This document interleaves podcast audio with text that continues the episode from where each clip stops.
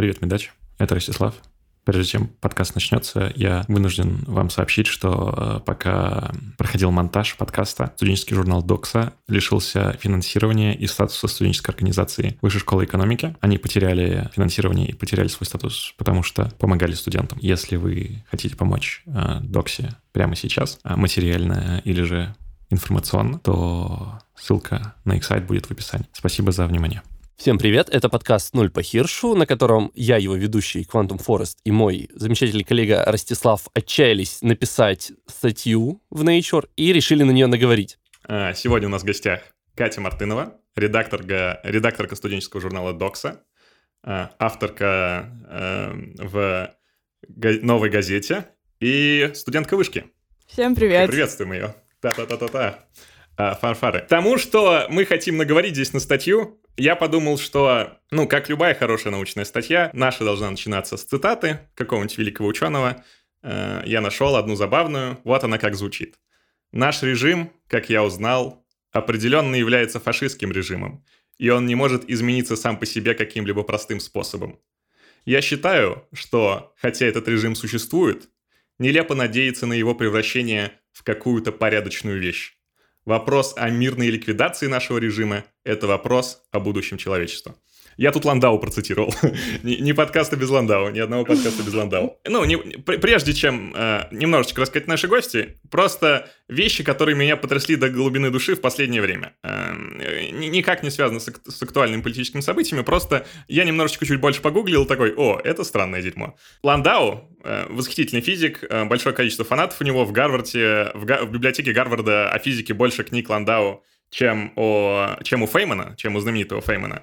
Э, и мне кажется, между ними очень неплохо проводить параллели, потому что оба великих физика, оба имели странное чувство юмора, у обоих была прям какая-то анархия отношений с женщинами, оба культовые личности, такие рок-звезды от мира физики. Оба работали над ядерной бомбой. Ну, э, этот Фейман над Манхэттским проектом, э, Ландау над Слойкой работал. Слойка — это советская термоядерная бомба. Разница, ключевая разница между ними. Ландау сидел год в ГУЛАГе. Э, за что он сидел? А сидел он вот э, за такие цитаты, как я привел в начале. Для меня дошли слухи, э, что этим летом разного рода студенты, молодые ученые за менее, за менее интересные цитаты, за какие-то глупости, за просто свое существование тоже попали в какие-то неприятные обстоятельства. Но этим летом было что-то особенное, как мне показалось. Этим летом студенты объединились, помогали другим студентам, помогали сами себе, грубо говоря. И одним из э, центров таких движений, мне кажется, этим летом стал журнал Докса. Вот, Катя, что можешь сказать по этому поводу? По поводу протестов или по поводу э, солидаризации студенческого сообщества? А, а про что тебе интереснее рассказать? На какой вопрос тебе интереснее ответить? Я просто идеальный ведущий. А, ну, наверное, про второе, про солидаризацию. Потому что... Ну, э, да, про солидаризацию. Потому что, ну, что по этому поводу? протесты, э, их больше нет. А э, солидаризация, она здесь. Во всяком случае, локальная, эм, там, инициативная группа поддержку Егора Жукова очень плотно и активно сейчас работает.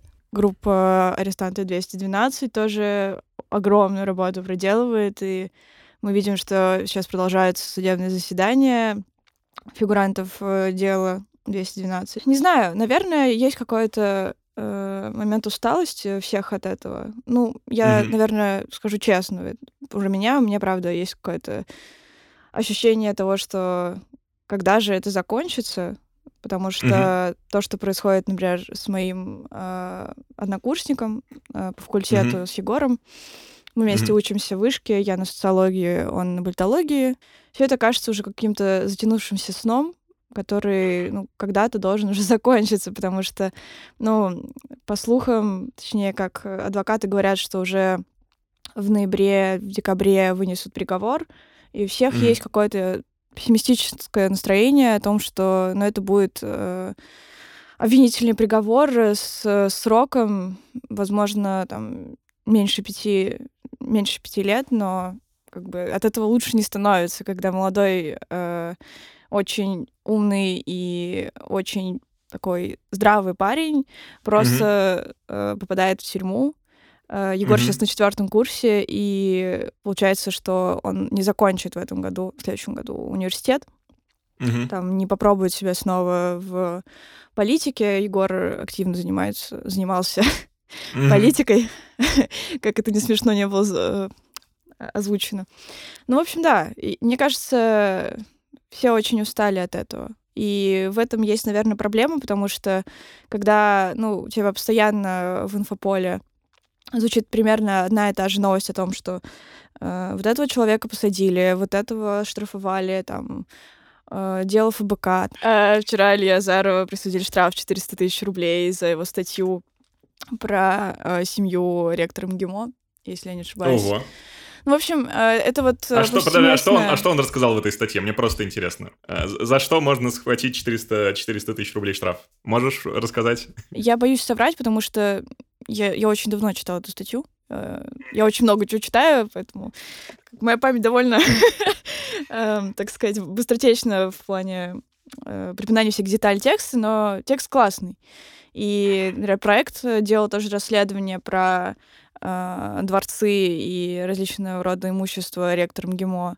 То есть, ну, вся это такая история про то, что, ну, ни для кого не секрет, что в России, особенно в университетах, э, есть коррупция. Ну, это со стороны студентов, э, когда студенты покупают различного рода работы, там, от курсовых до дипломных, и со стороны администрации, которая там э, какие-то взятки принимает и дает. Uh, да, а, ну, мы обязательно, во-первых, разместим ссылку на статью в описании. Пусть больше, больше людей должны знать о таких вещах. Uh, у меня тоже, ну, когда я э, в бытность uh, свою студентом в России, у меня тоже складывалось ощущение, что ком- ком- система пронизана коррупцией. Более того, постфактум я узнал, что я участвовал без своего собственного следования в такой очень элегантной схеме распила денег – это лаборатория знаю. Э, или как? Uh, не, пока был в, бакалаври... в бакалавриате, входил в состав типа, uh, ну, какого-то студенческого движения, типа, знаешь, uh, какого-то студенческого клуба, и по этой причине у нас была повышенная стипендия, uh-huh. но при условии, что часть стипендии ты потом переводишь обратно на счет. То есть она в сумме все равно выходит выше обычной, но часть тебе нужно при... тебе приходит на карточку, и тебе нужно привести обратно в банк, ну, типа, на счет отнести. То ли наличка отнести, уже точно не помню. И я такой, ну, наверное, так и должно быть. Типа, так и должно быть. Э, мне приходят деньги на карточку, и часть из них я снимаю, отношу в деканат. Э, а потом, по-моему, на сайте ФБК я прочитал, что это такая схема распила бабла в универах, и я даже там были скриншоты, э, разговоров об этом э, ВКонтакте, и там один из чуваков, который отвечал на эти вопросы, это чувак какой-то из правкома, я его узнал. Было очень-очень забавно. Да, ну конечно, вот. мерзко. Я каждый раз, когда говорю о российской системе образования, я, типа, боюсь вступить в два болота. Первое болото это то, что, ну, как будто бы, как будто бы э, я не хочу устраивать нам подкаст какого-нибудь имени Балабанова или чего-то такого, где все плохо. С другой стороны, не хочу выглядеть как человек, которому лишь бы покритиковать, да. Хотя, очевидно, ну, какие-то проблемы есть, их нужно решать, и э, вот э, какие я проблемы видел, когда был студентом э, в той системе, в которой я учился. Э, если ты скажешь, окей, это имеет смысл или нет, это тебе показалось, э, ну, или как твои мысли по этому поводу, было бы очень, ну, было бы здорово.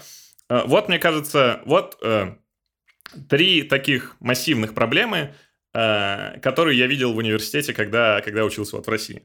Первое – это очень серьезная авторитарность, грубо говоря, грубо говоря, если ты не поладил с преподавателем, профессором, э, ну, преподаватели, по-моему, в России профессоры не преподают, да, эм, то, ну, грубо говоря, ты пропускал лекций, или у тебя есть личный конфликт, и, вероятнее всего, из-за этого личного конфликта за тебя никто не ступится. Это первая проблема.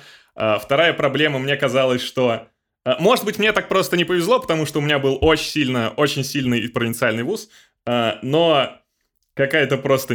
Ну, э, никто не жаловался на это, да? Но я это прям такой, вау, это странно. И это какой-то просто невероятный сексизм, там, проявляющийся в том, что, ой, поставим ей пятерку, ей это, и так не нужно, ей нужно детей растить, да? Э, именно на уровне, на уровне коммуникации даже, да? То есть это не было каким-то политическим жестом университета, это просто там существовало. И, значит, третья проблема... Э, как раз-таки заключалась в полном отсутствии контроля над тем, как проходит твое обучение. То есть, грубо говоря, эм, ты поступил куда-то, э, а затем тебя могут перевести против твоей воли, или там выбрать себе какие-то дополнительные лективы, или твою программу полностью поменять, и ты вообще ничего с этим сделать не сможешь. Вот такие три, три, э, три кита, э, которые для себя выделил. Насколько это вообще, ну, адекватное суждение с моей стороны о российской системе образования?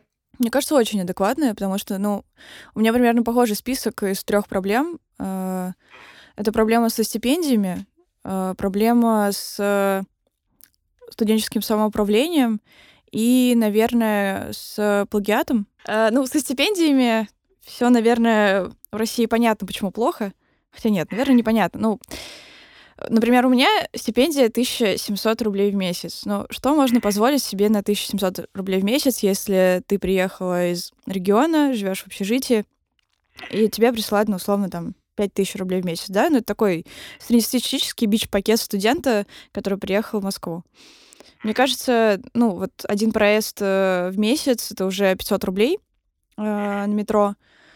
Э, какая-то еда, ну вот и все, как бы. А дальше ты что хочешь, то и делай. Ну, это неадекватно. В Европе, э, в Америке стипендиальные программы, во-первых, они зачастую не государственные. Э, я не знаю, как у тебя, Ростислав, но в основном же это либо программа Erasmus, когда ты там едешь, например, на обмен, либо другие, другие какие-то программы фондов. Ну, да. И мне кажется, это очень классное э, решение проблемы, потому что ну, создается некий рынок стипендий, э, за которые типа, ты должен показать, что ты достоин ее. То есть ты не просто так там пришел, сказал, дай мне денег. Э, в России как бы это из разряда, ну, вот ты на бюджете, ну, держи там свои 5 рублей. Ну, что ты на да. них можешь сделать? Конечно, можно сказать, что вот, ну, неправда, у нас там есть газ, повышенная стипендия.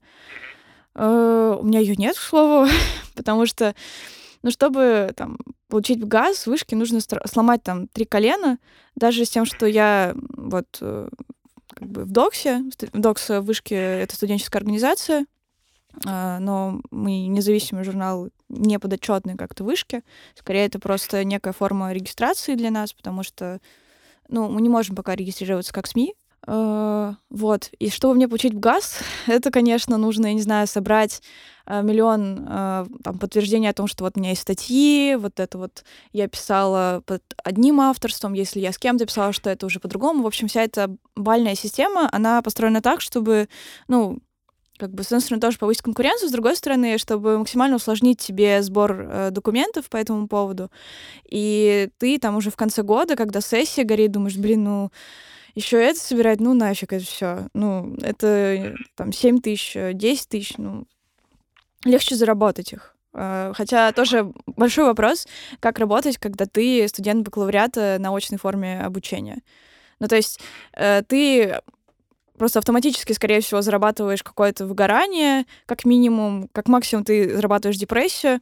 Проблемы с студенческим самоуправлением, ну, это такое уже, наверное, смешное выражение, потому что, ну, в вышке студенческие советы, э, явка на э, выборы и в целом какое-то представление кандидатов, ну, никому это не интересно, к сожалению. То есть все видят, что это неэффективно, что эффективнее просто написать э, публично о своих проблемах, там, будто это пост в Фейсбуке э, или материал у нас или у наших коллег, это дает больше выхлоп, потому что публичное обсуждение априори придает э, твоей проблеме какой-то более не знаю, виральный, что ли, характер, что ты чувствуешь, что люди заинтересованы в этом, что это не только твоя проблема. Когда ты приходишь там в студенческий совет и начинаешь там продвигать идеи того, что давайте там типа встретимся, э, там с руководством, все это, ну, наверное, затягивается. Я не имела опыт, но как мои друзья, которые там стояли, они рассказывали это, что это во многом просто демагогия. Ну, когда университет не хочет, чтобы студенческий совет имел какое-то влияние, ну, вот так это и происходит в целом. Угу. То, то есть ты говоришь, что... Ну, у меня тоже Блин, у меня капец какое сильное чувство было, что вот эти вот все студсоветы и э, какие-то внутристуденческие организации, которые именно сверху построены, да, они сами как-то эволюционно развились, что они э, вообще не имеют никакой власти.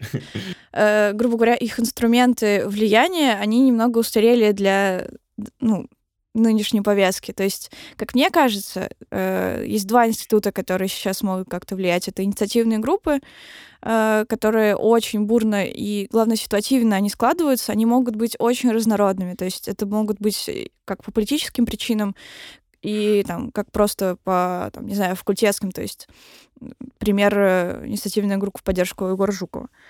Вот. И, собственно, независимые медиа студенческие, потому что как бы, когда вы имеете такую независимую площадку и поле, как доксы, э, вы понимаете, что, ну, вы обратитесь, и в целом, точнее, не в целом, э, когда ты обращаешься в журнал, типа, в любом случае тебе ответят, э, скажут, что, блин, это очень-очень стрёмный кейс, и да, надо это расследовать, давай как бы вместе поработаем над этим. И будет группа редакторов, потом корректоров, то есть, ну, это такой будет отлаженный процесс, который явно не уйдет куда-то в небытие. Вот. Поэтому, наверное, такие инструменты влияния на текущую студенческую повестку в России сейчас есть.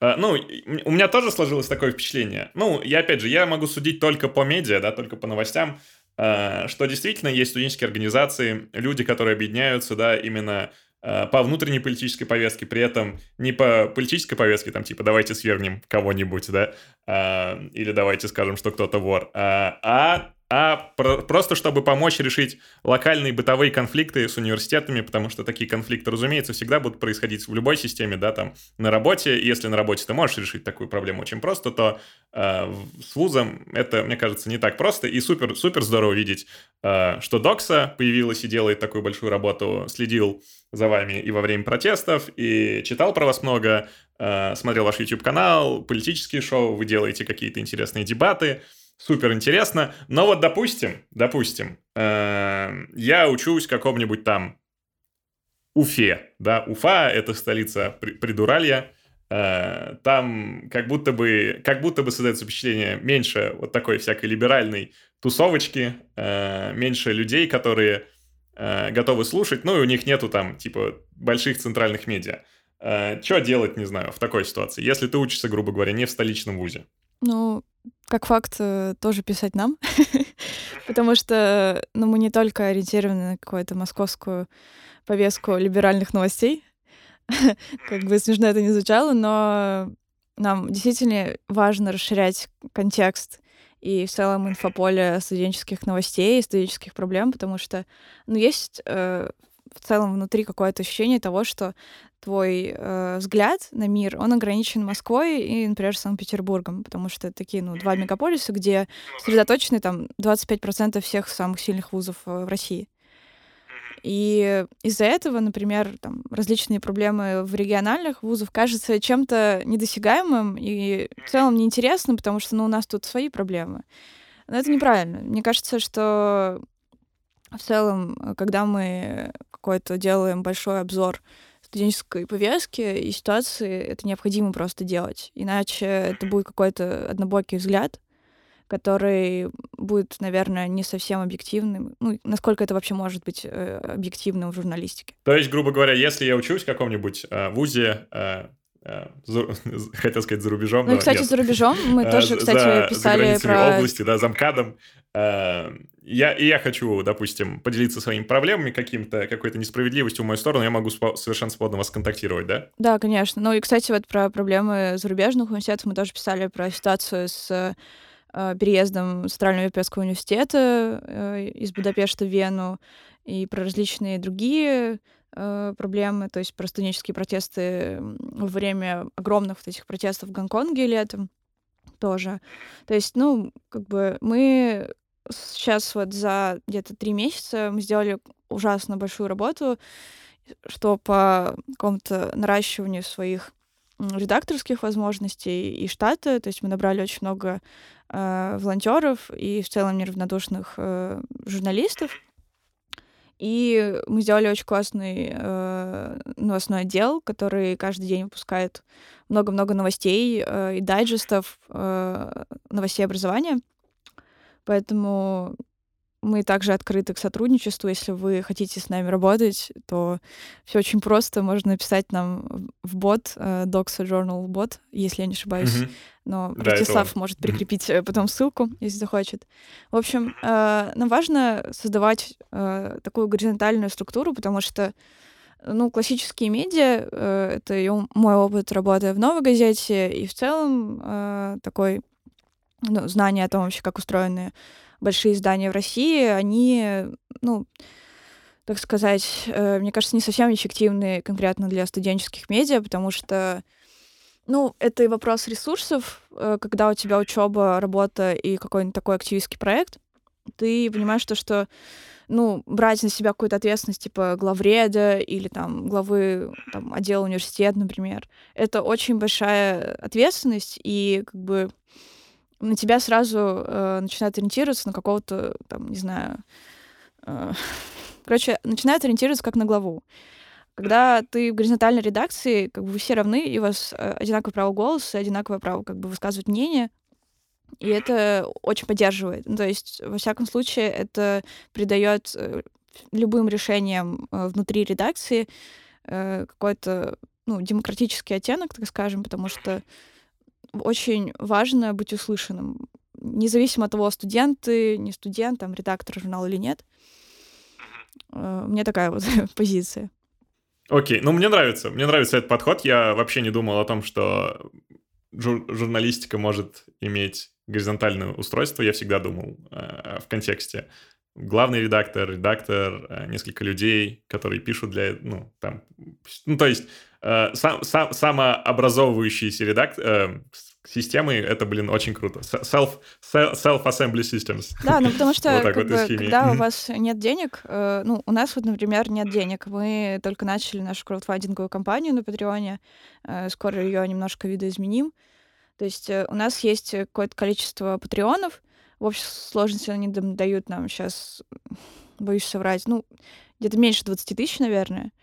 И все эти деньги, они ну, не распределяются э, на зарплату редакторам, они распределяются на развитие журнала. То есть, э, например, я сейчас э, буду запускать рассылку, для этого нужно э, купить там доменную почту, оплатить э, сервис рассылок, то есть какую-то э, какие-то средства на рекламу. То есть все это пускается дальше в оборот.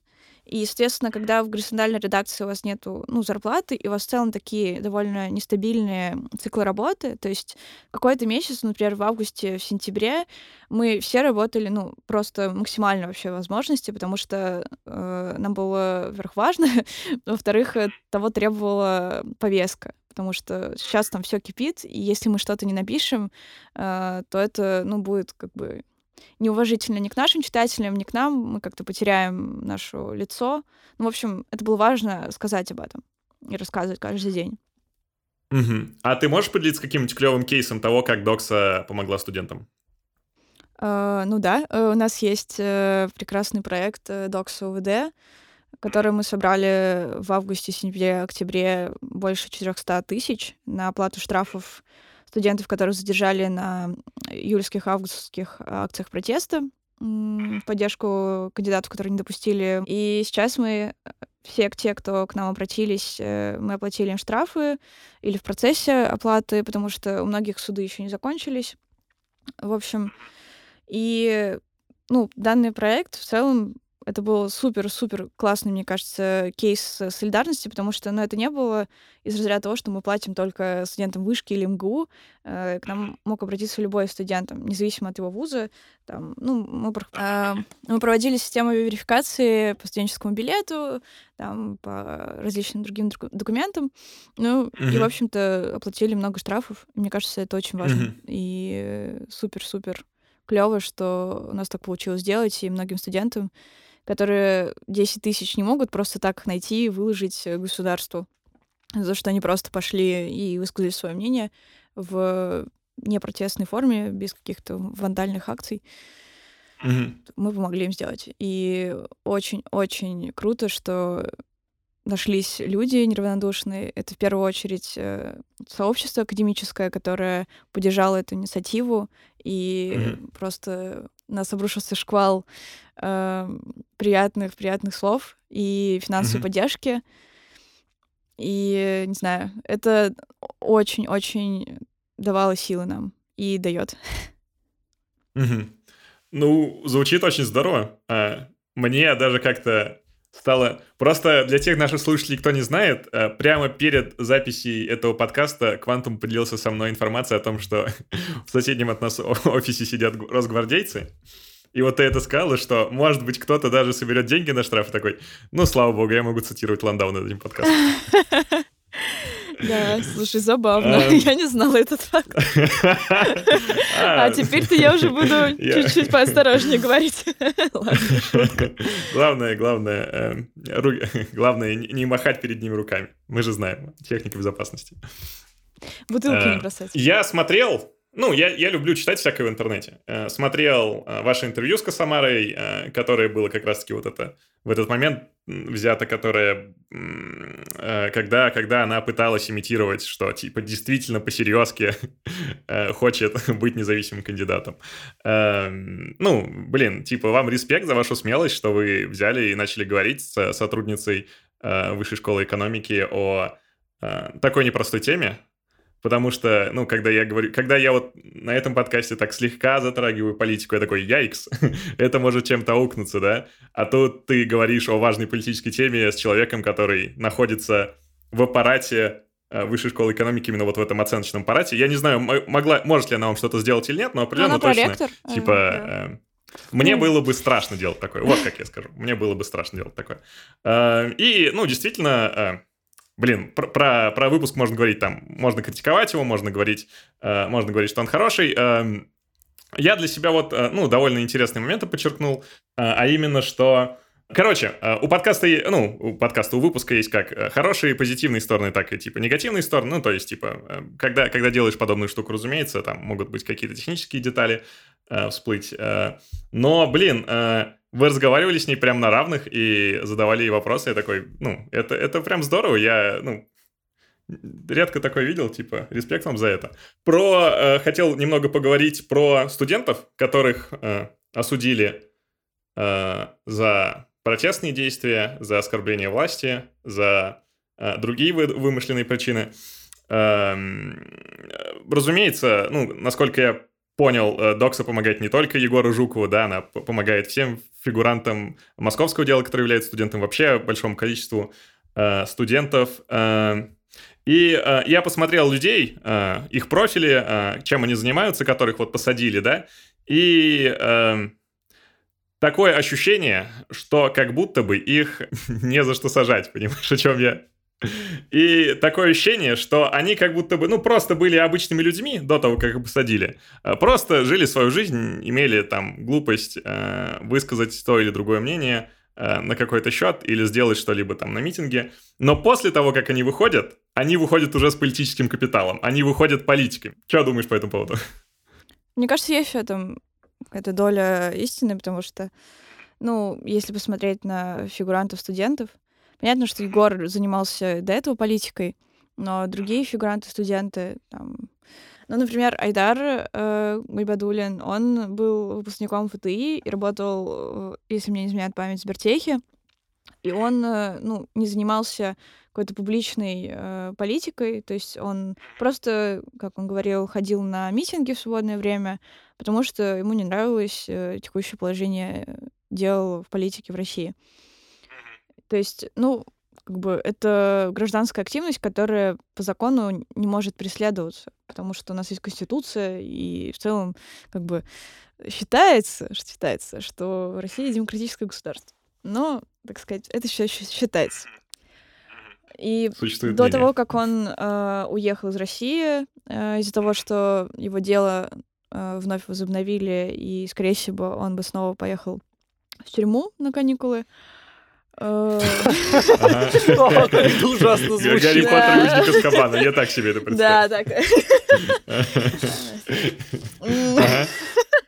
Это я уже просто каникулы хочу.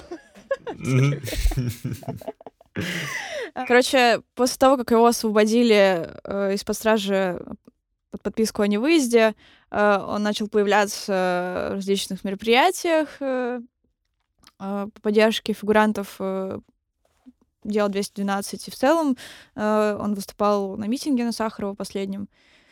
То есть, э, ну, он понял, что это, наверное, его долг, и мне кажется, любой на его месте наверное, ощущал какую-то потребность в том, чтобы, ну, не просто дальше сидеть и заниматься там, продолжать свою жизнь. Ну, твоя жизнь меняется в корень.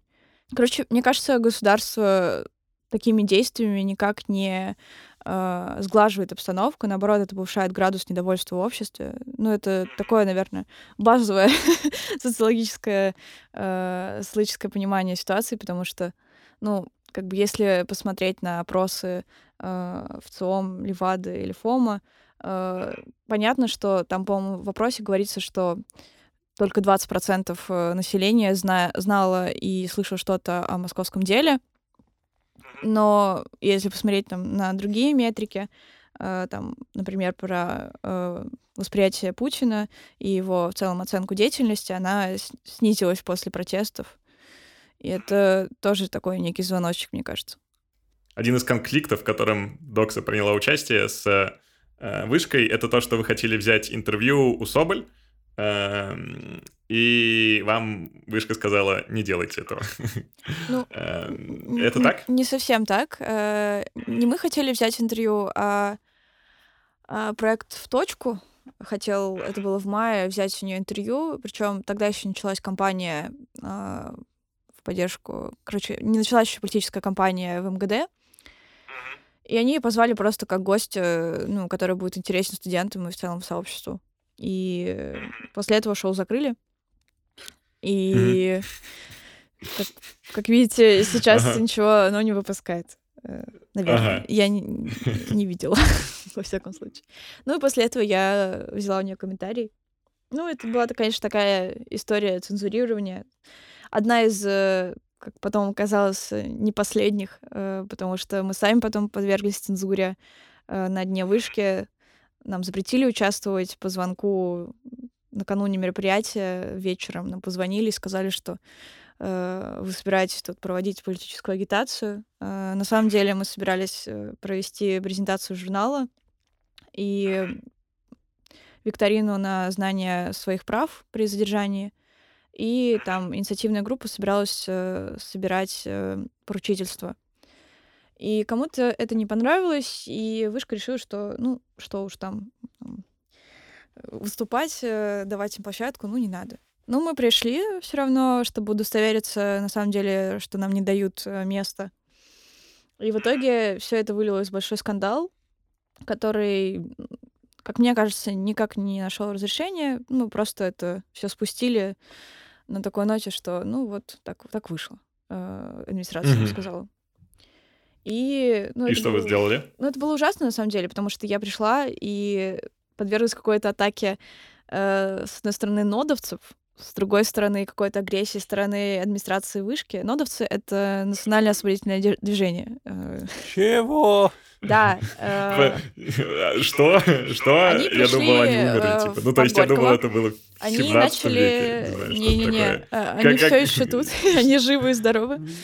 Окей. Они пришли и начали снимать нас, э, там, провокации различные проводить, то есть э, на ребят из э, инициативной группы там нападали, там отбирали у них мерч. И в целом нашу презентацию срывали, и срывали не только нодовцы, а сама вышка, потому что она просто музыку начала делать громче, и нас вообще не было слышно. В общем, но это не мешало, как бы нам собралось очень-очень много неравнодушных студентов, и в целом приехало много прессы.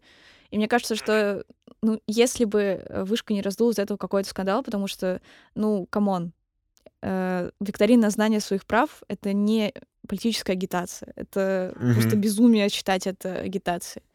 Это просто, угу. ну... Ну, это очень полезное занятие. Я бы с удовольствием хотел курс на степике о, сво... о знании своих политических прав. Uh, это просто попытка сорвать uh, нашу презентацию из-за того, что кому-то не нравится, что делает Докса.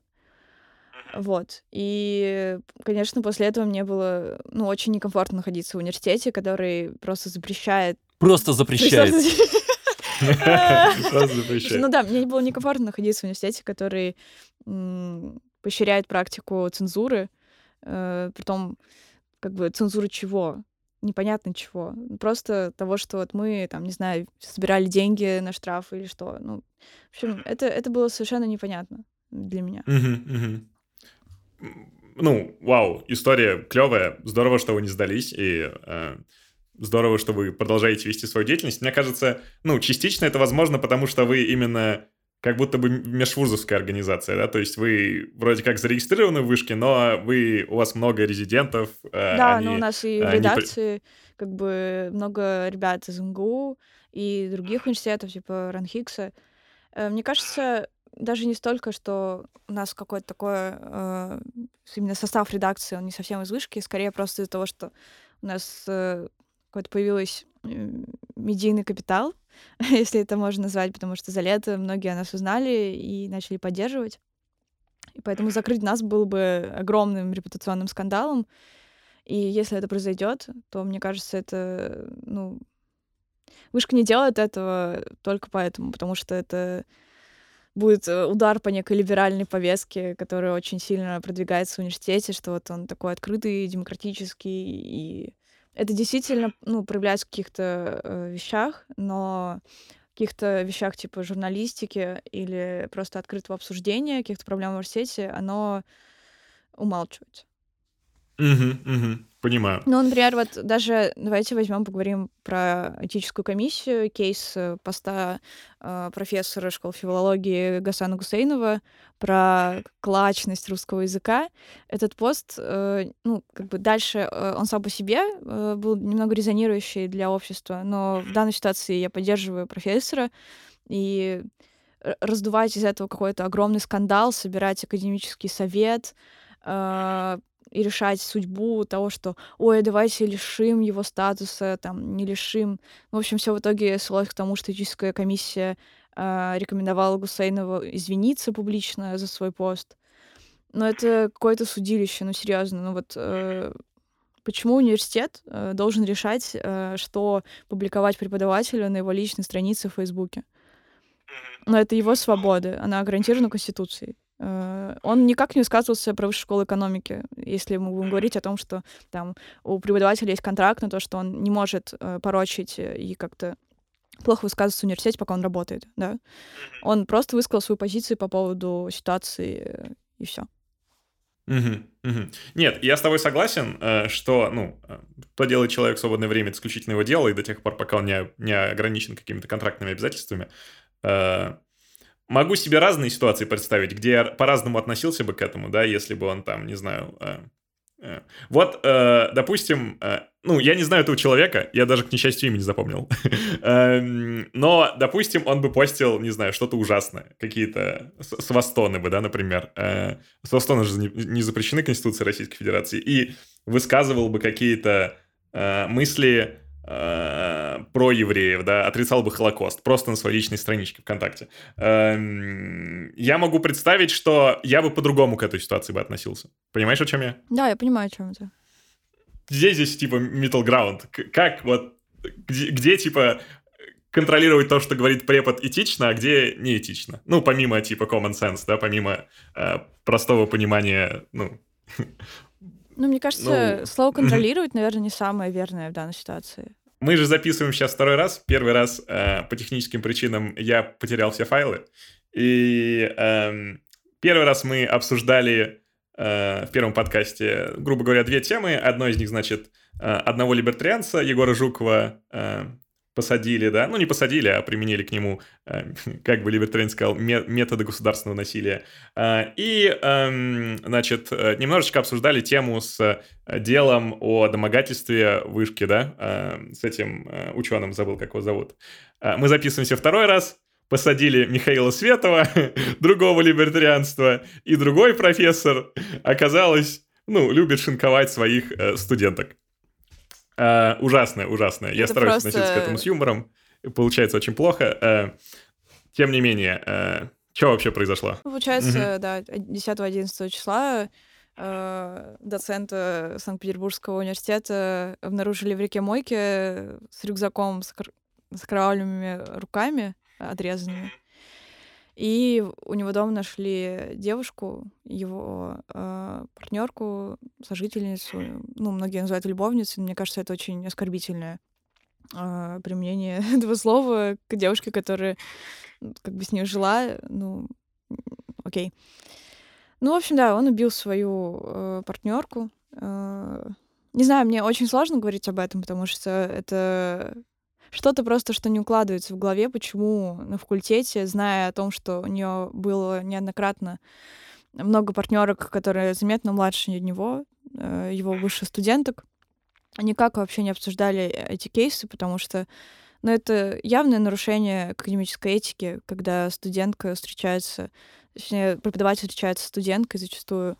Э, это не укладывается просто в рамки как бы, академического мира, потому что это момент власти. Э, это, с одной стороны, создает дискомфорт для остальных студентов, потому что люди понимают, что э, они не могут быть э, как бы оценены если они там не переспят я, с я преподавателем, понимаю, да, да, да. то они не получат хорошую оценку. Но это просто нонсенс. Вот. А тут это просто такой кейс Наполеона, который, э, мне кажется, ни одну девушку так э, истязал, но вот э, Анастасии не повезло, и она оказалась убитой им. Ну, в 2008 году были обращения в полицию тоже его партнерки, которую он, избил, но это никак не нашло отражения ни в его академической среде, то есть его не лишили статуса доцента. К слову, сейчас после убийства его уволили, а, ну и лишили всяких наград там французского легиона, там лишили Что? статуса. Да, Это настоящая у... награда. У него есть, э, по-моему, она так называется, французская награда, и э, он был членом Российского военно-исторического общества. К слову, после убийства в этот же день его имя на сайте потерли, сказали, что он никогда не был членом, хотя он был, по-моему, президентом. После этого, насколько я помню, э, многие люди, СМИ начали подводить это к тому, что вот из-за того, что он там состоял, он и поехал. Ну, из-за того, что он там так э, вдохновился образом Наполеона, что вот эти все реконструкции его вытолкнули. Но мне кажется, это такой bullshit. Ну, come on. Ну, это прям bullshit, bullshit. Ну, прям, э, ну, это рационализация прям невменяемый просто решил ну как это возможно? И почему университет до этого не обращал на это внимание? Почему как бы всех это все устраивало? Я читала пост э, одной студентки, которая училась на историческом факультете с БГУ и закончила его. И она говорила о том, что на факультете были приемлемы такие формы коммуникации со студентками, что вот, ой, вы такая сегодня красивая, а что же вы домой там борщи не пойдете варить? Может быть, вам не mm-hmm. надо сдавать сегодня зачет? Или там какие-то оценочные комментарии по поводу внешности, там, ой, какие у вас ножки. Ну, то есть, ну это же вообще просто... Ой, какие у вас красивые руки, да? Это пипец. Продолжаешь плохо шутить, я погляжу. Я все для поддержания планки качества подкаста.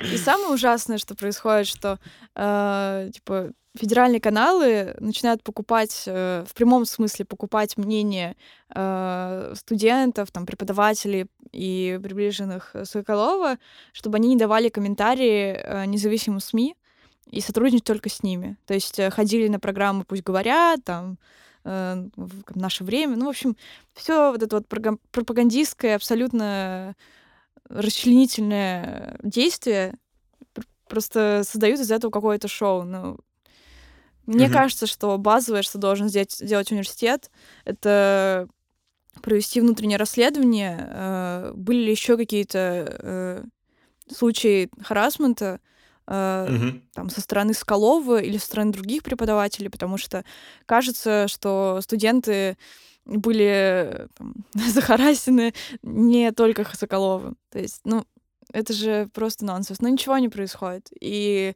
что делают эти люди? Они ходят, но пусть говорят. Это офигенное решение проблемы. Конечно же, нет.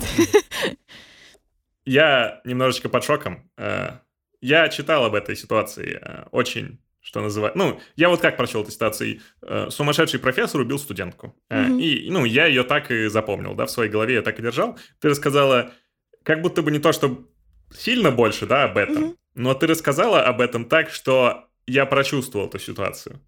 Я такой, well, это какой-то серьезный, ну, это, вау.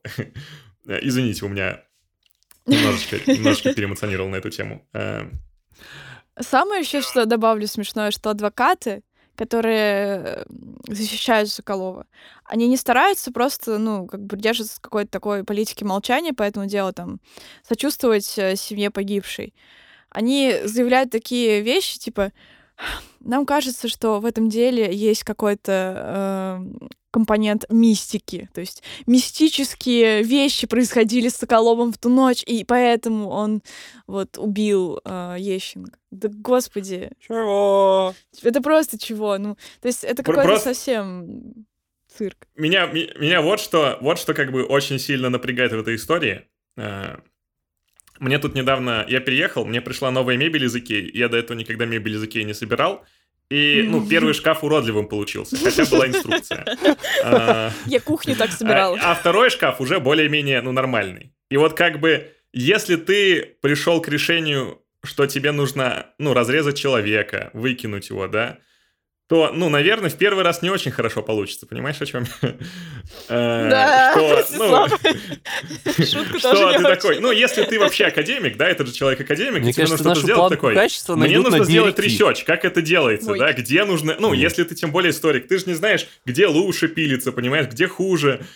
То есть, ну, распилить студентку и выбросить ее, это задача не на один день.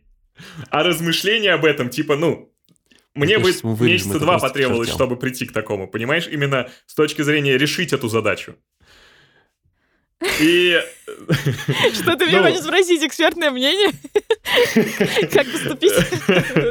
На, это, на Вики Хау, да? С картинками этими убогими. Ответы Mail.ru. Э, И, ну, раз человек пришел к этому мыслями, да, не было такого, что нас вступил в этих отношениях такой, мы будем встречаться, я твоя студентка, ты мой проф, через пару месяцев отпилишь мне руки. Типа, э, это определенно был процесс, динамический процесс.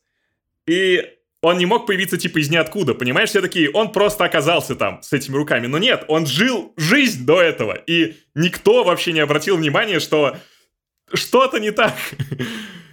А, извините, просто куча эмоций. А. Да, слушаю. Я пытаюсь вспомнить, что хотела сказать. Но мне кажется, блин, когда ты э, находишься в отношениях с студентками, э, это первый звоночек с тобой что-то не так. Ну, то есть э, тебе 60 лет, и ты встречаешься с студентками, потому что там считаешь, что они молодее, там э, лучше выглядят, там более плодоносны. Что, что у тебя в голове? А потом, О, ну, более как бы... Фу. Это ужасно, Как это бы- ужасно звучит, потому что, ну, блин, еще один комментарий, который я встретила, что а, один из преподавателей исторического факультета тоже э, прокомментировал данную ситуацию, сказал, что, ну, у меня вообще-то было три жены, и все они были студентками. И сейчас вот от э, моей последней жене, там, э, 20 с чем-то лет, и я считаю, что вот союз двух людей, которые там, один старше, другая младше, это очень-очень хороший эволюционный, полезный э, союз, потому что вот с одной стороны, я там профессор, у меня такой ум, с другой стороны, студентка, которая еще молода, красива, там, не знаю, это же просто пиздец. А, Ну, это типа- да. Я понимаю. что за Э, я- должен кое-что сказать. Э, академическая? Ужас какой. Мне кажется, я не знаю, кем он работает, человек, который оставил этот комментарий, но он должен Он- был он- потерять свою работу на Он, следующий он день. тоже преподаватель исторического факультета. Э, Что А, не ну, так с неплохо. историческими факультетами? Я не знаю, ну, мне кажется, Подожди, стоит задать ну, вопрос, что не так Может, с я просто выбрал не ту специальность. Может, мне стоило идти в историки, э, иметь несколько жен молодых студенток. По-моему, звучит как план. А, Ещё Я и вот жить почему- по шариату. Блин, э, По шариату, да. Э, Смотри, э, я хочу важный дисклеймер сделать, потому что, мне кажется, многие люди могут, возможно, неправильно нас понять. Э, Я, в принципе, э, ничего не имею против отношений, в которых партнеры разного возраста. Да, я считаю, что, ну, если вы любите друг друга, то ничто не должно вас останавливать. Типа, до тех пор, пока все вы, там, типа, оба партнеры, партнерши, партнерки э, согласны с тем, как они дефинируют свои отношения, э, не, не обязательно оба, большее количество, да, э, они могут вести жизнь как хотят, да, и, ну, типа, нет такого, что молодая, там, типа, старая женщина, молодой студент или наоборот, это всегда плохо. Я, ну, я хочу проговорить это вслух, чтобы не было недопонимания со слушателями. По поводу того, что, ну, плохо, что студентка и ученый встречаются – вот, вот смотри, какая у меня ситуация в университете. И э, мне, разумеется, так как я вижу это в своей жизни, мне кажется, что это нормально. Может быть, нет. Может быть, ну, я просто не могу видеть стороны, потому что расскажу. У нас есть PhD-студент, э, PhD-шники, ну, ты знаешь, да, кто такие PhD-шники по-любому. Э, и он, э, как и, как и все большинство PhD-студентов, он типа работает в ВУЗе. То есть он делает э, research, но он проводит лабы и вот это все, да. И, и он встречается с девушкой, которая делает э, мастерскую работу сейчас, э, маги, магистрскую работу, извините, и, э, соответственно, не встречаются. То есть вроде как он старше ее по званию, вроде как это та же область, но у них милые отношения, и типа я не вижу здесь причин как, для какого-то беспокойства. Может быть, я как-то неправильно оцениваю ситуацию, что скажешь? Мне кажется, нет. Ну, э, данная ситуация — это окей. Важно понимать, что встречаться будучи с большой разницей в возрасте, это окей, mm-hmm. но mm-hmm. если встречаетесь и при этом находитесь в каком-то э, властном отношении, то есть э, ага, я понял. преподаватель, mm-hmm. э, да, ты мой студент, или наоборот. То есть э, mm-hmm. есть какие-то механизмы, когда э, можно, ну, как бы оценить необъективно или в целом просто, ну, нарушить какую-то э, обстановку на курсе, потому mm-hmm. что это сразу вызовет огромное отторжение и к предмету, и к самому преподавателю. И в итоге ни трансляция научного знания, ни производство не будет возможно. А uh-huh, uh-huh. Тогда вопрос да, ну... вообще, зачем мы в университете? Вот. Uh-huh. А остальное, ну, блин, я тоже э, за любые добровольные э, формы отношений uh-huh. и как бы в разнице в возрасте, если всем ок, то это норм. Но uh-huh. как бы когда вы относитесь к таких э, отношениях это студент, преподаватель НЮК. Угу. Да, разумеется. И, ну, я, наверное, от себя добавлю, что не только дело, ну, даже дружба. Дружба, на самом деле, э, с преподавателем, это, ну, очень хорошо звучит, да, угу. и, э, но тем не менее может создавать какие-то конфликтные, конфликтные ситуации. Просто, просто дружеские отношения с преподавателем не обязательно плохо, э, но могут приводить к тому, что Допустим, если ты с преподавателем друг, и он просит там, тебя сделать какой-то проект в неурочное для тебя время, тебе сложнее сказать «нет», и типа это тянется, все. Э, Мне кажется, не это знаю. такие Ну и другие студенты тоже криво смотрят на тебя, что типа «это что это ты братаешься с нашим профом?» Вот. После этой, после вот этого всего, о том, что мы поговорили, об этой ужасной ситуации, э, как-то тяжело вообще переходить к другим темам каким-то. Э, но на самом деле у меня много вопросов накопилось э, к студенчеству, к ученым в России, э, к политической ситуации. Э, вот небольшое отступление. Мы с квантовым химики, и как у каждого химика, у нас в жизни только одна любовь. Это Лайнус Полинг. И бомбы. Лайнус Полинг и бомбы. Что да, такое Лайнус Полинг? Ну, что такое Лайнус Полинг? Для тех, кто так, что? подожди, Ростислав, подожди. Что такое Лайнус Полинг? Да. Витамин С знаешь? Да. Благодаря Лайнусу Полингу. Подожди, нет, не, не порти punchline. не порти punchline. Да, давай хорошо. ты Лайнус Полинг, э, знаменитый химик, он получил две Нобелевки. Одну по химии, а другую премию мира. Э, за то, что внес очень большой вклад в ядерное разоружение мира. А после этого он сошел с ума и начал лечить э, витамином С рак. Э, вот такая вот э, краткая саммари жизни Лайнуса Полинга. Тем не менее, ну, в свои не сумасшедшие годы он был очень активным политиком и очень активным химиком. Он очень много чего сделал. Теория резонанса в химии, одна из основных теорий органической химии, принадлежит ему. Интересные факты, которые я узнал о Лайнусе Полинге, кроме того, что он пытался вылечить витамином С рак, это то, что в Советском Союзе из двух теорий, которые выдвинул Лайнус Полинг, одна о, хим... о теории резонанса, а другая о том, что витамином С можно лечить рак, Советский Союз запретил теорию резонанса. А, и было это связано с тем, что теория резонанса построена на теории относительности Эйнштейна, а теория относительности Эйнштейна противоречила марксистско-ленинской философии. Да. Что я хочу проиллюстрировать этим примером, э, помимо забавности жизни, да? То, что некоторые политические решения вед, ну, ведут к изменениям в науке, да, то есть что-то политики решили, ученые потом, типа, не могут делать research в этой. Это, блин, на Википедии написано, что долгое время в химии были запрещены физические методы исследования, всякие там спектроскопии и прочее. И, ну, мне, как современному химику, это кажется просто каким-то... Ну, я не, я не могу это понять. Я не могу это просто... Ну, это абсурд. Мозгом взять Давай и будем честными, ты не можешь так работать. Я не, я не могу так работать, но я типа, ну, я не могу в это поверить, вот. Именно не в банальном смысле, а типа мой мозг отказывается воспринимать эту информацию. Это слишком тупо, чтобы быть правдой, понимаешь, о чем я?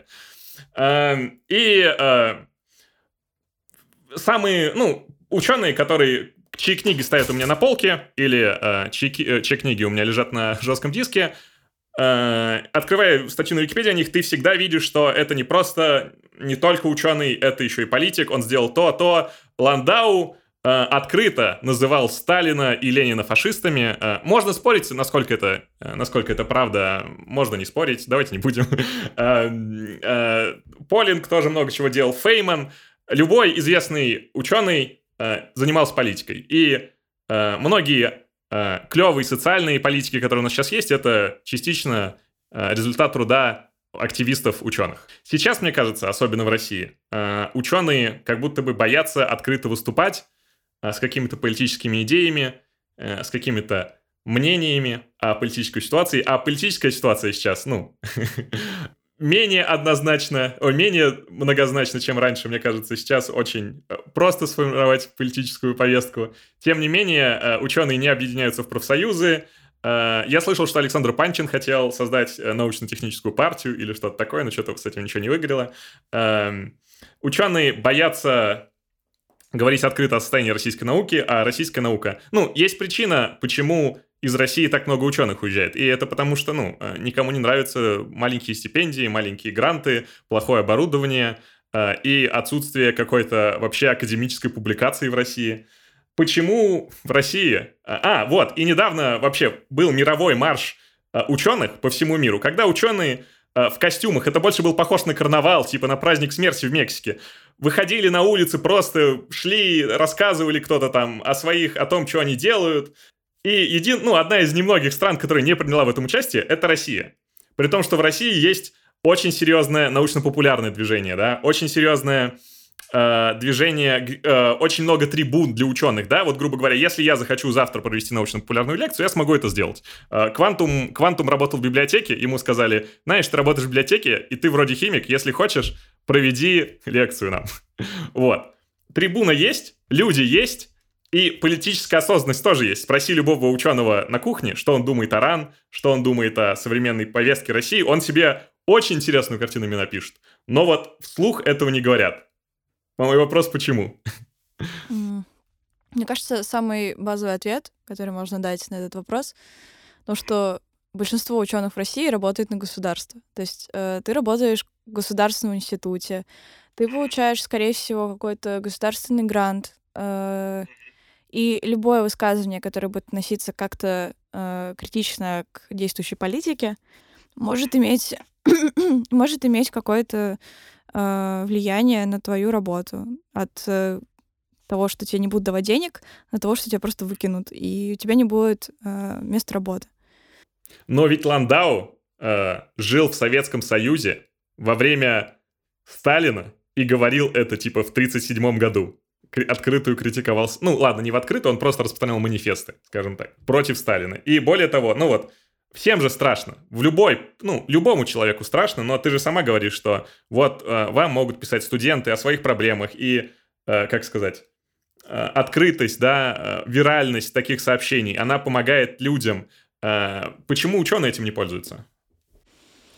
Мне кажется, просто во многом, потому что нет какой-то тоже консолидации и солидарности. Ну, то есть есть прекрасные профсоюзы, ну, то есть э, такие как университетская солидарность, э, инициативная группа МГУ, хотя это тоже больше, наверное, студенческая. Ну, то есть э, такие профсоюзы, они поддерживают веру у меня в какую-то именно академическую силу.